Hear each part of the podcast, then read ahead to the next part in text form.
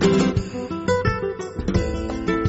En la mañana del final de Libertad de Capital de todos los lunes tenemos a Javier Ackerman que nos habla de remedios naturales para combatir casi casi todo. Todo tiene solución o prácticamente todo. Hoy vamos a hablar de la dispepsia. Buenos días Javier, bienvenido a Libertad Capital. Muchas gracias Mara, buenos días a todos. ¿Qué es la dispepsia? Bueno, pues la dispepsia es un trastorno digestivo muy común ya que afecta prácticamente al 40% de los españoles y es, eh, pues, como vemos, una enfermedad bastante extendida.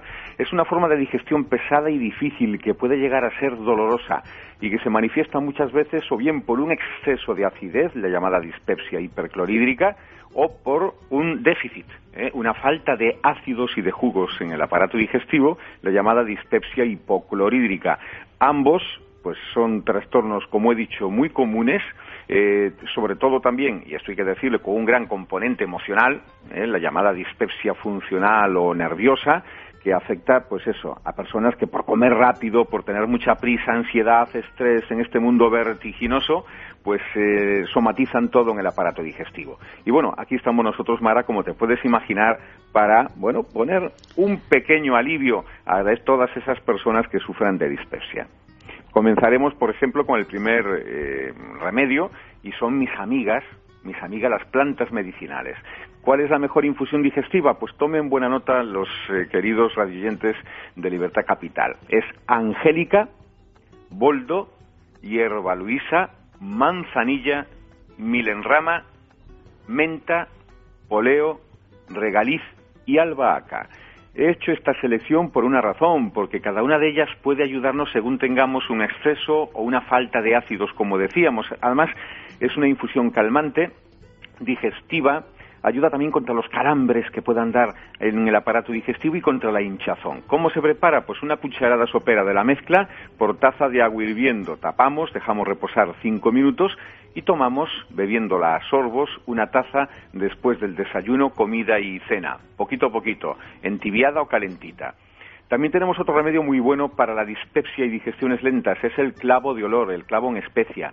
Para ello molemos dos clavos de olor y añadimos encima media taza de agua hirviendo, dejamos tapar, reposar un poquito, tres, cinco minutos, y tomamos tres tazas al día, también sin endulzar, y poquito a poquito, si queremos las podemos tomar por encima de cada comida. Si hay acidez por encima de la comida y si es por falta de ácido, con hinchazón, plenitud, la podemos tomar 15 minutos antes de cada comida.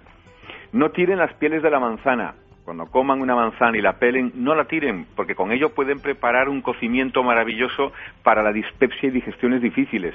Y se prepara cociendo a fuego lento las cáscaras de la manzana en agua durante cinco minutos. Para ello necesitamos cuatro trocitos de la piel de una manzana ¿eh? una vez que ya está, que lo hemos servido a fuego lento durante cinco minutitos, lo colamos y la beberemos hasta sentir alivio, siempre que se necesite. Podemos tomarla dos, tres tazas al día cuando lo necesitemos, inclusive fuera de las comidas, que nos da media mañana un retortijón, pues podemos coger esa piel de manzana, que la podemos guardar, si lo deseamos, para tenerlo ya mucho más rápidamente preparado, pues por ejemplo en el frigorífico.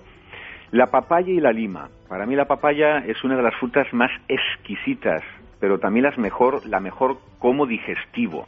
Para ello cortamos por la mitad una papaya madura, le retiramos las semillas y le añadimos zumo de lima, es decir, vamos a formar como dos barquillas ¿eh? y en esas barquillas le vamos a añadir zumo de lima.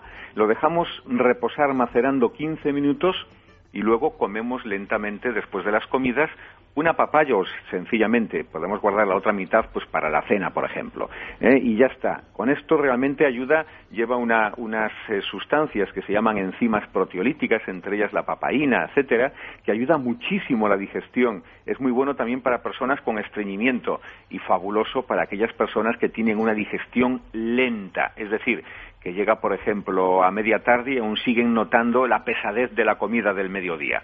Tenemos el jengibre, con hinojo. El jengibre se ha utilizado durante siglos tanto en la medicina ayurvédica de India como en la medicina tradicional china como uno eh, de los remedios mejores para una mejor digestión, para ayudar a la digestión. Combinada con hinojo se obtiene un remedio eficaz que lo vamos a preparar de la siguiente manera. Machacamos un puñadito de semillas de hinojo y un trocito, es decir, unos 5 centímetros de jengibre pelado y agregamos todo ello a una taza de agua hirviendo. Tapamos Lo dejamos entibiar, colamos y tomamos tres tazas al día sin endulzar a sorbos. Realmente vale la pena prepararlo porque, por otra parte, da calor al cuerpo y el jengibre con hinojo es muy bueno para aquellas personas que necesitan ayudas en enzimas digestivas. Un remedio de urgencia para una indigestión aguda. No tenemos nada de lo anterior, ni papaya, ni jengibre, ni por supuesto las hierbas. ¿Qué hacer? Pues muy sencillo. Vamos rápidamente a conseguir un limón. Lo lavamos, lo cortamos en dos y extraemos el jugo de este limón, un limón mejor grande, y lo mezclamos con agua. Si queremos, inclusive con agua tibia, no, no hirviendo, tibia. Y lo tomamos después de la comida principal o cuando notemos que estamos, bueno, prácticamente a punto de reventar. Ayuda muy bien tomarlo a sorbitos y luego acostándonos y poniendo calor en todo el vientre. Y un jugo antiulceroso y contra la acidez. Pues una maravillosa forma de preparar este jugo es consiguiendo siete zanahorias medianas, un trocito de apio, y media patata cruda pelada y lo beberemos en ayunas por un periodo de tres meses. Este jugo medicinal es cicatrizante y además reduce la acidez. Por supuesto, ¿Qué podemos decir sobre la dispepsia como consejos generales? Pues los, de todos los días, porque más o menos son siempre iguales, ¿verdad? Sí, de verdad que sí, siempre hay, como digo yo, los pecaditos gastronómicos que le afecta a todo el que mundo. Que se pagan carísimos. Y se paga muy caro. Tabaco, alcohol y café, ahí lo tenemos. Por lo menos no abusar de ello. ¿eh? Esto es importante. Y evitar los alimentos cuyo consumo puede producir indigestión, como el pepino, las comidas condimentadas con mucho ajo picante, cebolla, las habichuelas el exceso de carne de cerdo y embutidos, alimentos grasos y especialmente la denominada fast food, es decir, la comida rápida, ¿eh? que no es... Los aditivos. Efectivamente, también. Y bueno, muy importante, Mara, comer despacio, masticando bien e ingerir poco líquido durante la comida. Hay personas que se encharcan realmente comiendo y eso también debilita los jugos gástricos y, lógicamente, no facilita nada, nada la digestión. Hay que comer con frecuencia en pequeñas cantidades, que favorece el vaciamiento gástrico. Como he dicho, evitar también los alimentos grasos y picantes y también un exceso de fibra, que tomar demasiada fibra también puede provocar hinchazón. Y la sintomatología se agrava con estrés. Por lo tanto, yo siempre recomiendo que nuestros radiyentes practiquen yoga y meditación, sobre todo si sufren de dispepsia, que les va a ayudar muchísimo a solucionar este problema tan extendido entre nosotros. Pues hemos dado un montón de consejos que dentro de un ratito tendremos colgado en la página de Libertad Capital y en la página de Libertad Capital también de Facebook. Yo te daría las gracias porque hoy nos has hecho felices a muchos de nosotros. Pues esa es nuestra intención cada lunes, como sabes bien, Mara. Pues feliz semana, amigo. Hasta Galicia. Un gran abrazo a todos. Un gran abrazo, Javier Ackerman.